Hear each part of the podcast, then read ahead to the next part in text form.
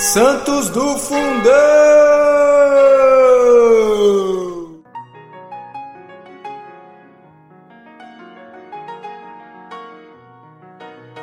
Olá, amados, olá, amadas, bem-vindos ao nosso Santo do Dia. E hoje não tem Santo do Dia. Aliás, tem Santos no dia de hoje.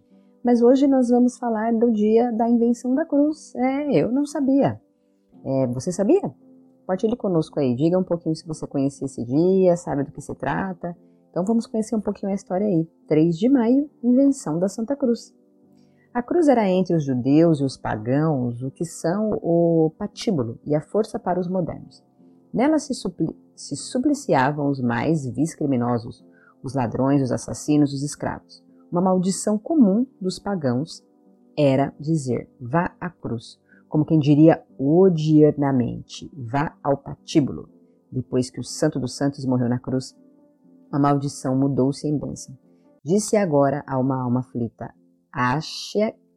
Desculpa, gente. Dize agora a uma alma aflita, achega-te, achega-te à cruz, e encontrarás a consolação e paz. Os primeiros cristãos, bem longe de se pejarem na cruz do Salvador, nela colocavam a sua glória.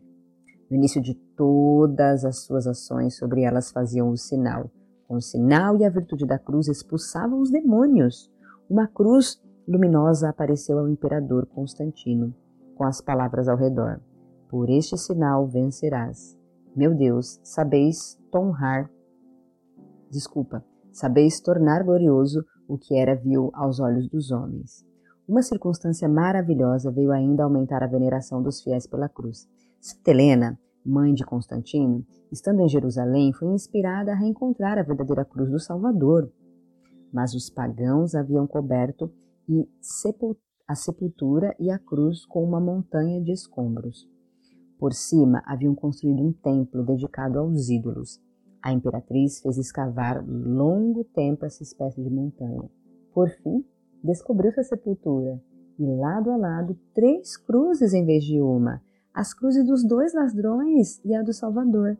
Grande foi a alegria, mas grande também a perplexidade. Como distinguir a cruz do Senhor das dos ladrões? A inscrição fora removida. De acordo com o conselho de São Macário, tocaram com as cruzes uma pessoa moribunda. As duas primeiras não fizeram efeito algum, mas ao contrário da terceira, a agonizante sentiu-se curada. A Santa Cruz, assim reconhecida, foi encerrada numa caixa de prata e depositada na igreja San, do Santo Sepulcro, que a imperatriz fez construir com grande magnificência. A festa celebrou-se desde então todos os anos. Acorriam ao local em peregrinação de todas as partes do mundo, feliz de quem pudesse obter uma pequena parcela. Ó cruz ave, ó cruz do meu Salvador, eu vos saúdo, amo, adoro, adorando Jesus Cristo que morreu em vós por mim Trai-vos-ei com amor sobre o meu coração. Trai-vos-ei sobretudo em meu coração. Sereis minha glória, meu refúgio, minha consolação, minha força durante a vida, mas sobretudo na hora da minha morte, quando tiver pronunciado pela vez derradeira os nomes Jesus e Maria, aplicar-vos-ão sobre meus lábios como um sinete de graça e misericórdia Amém! Gente, que história incrível! Eu não conhecia essa história, confesso. Perdoe-me, mas eu não conhecia. Incrível e que a gente possa realmente abraçar a nossa cruz e enxergar graça, enxergar glória, enxergar, opa, e enxergar vitória nas nossas cruzes do dia a dia. Amém?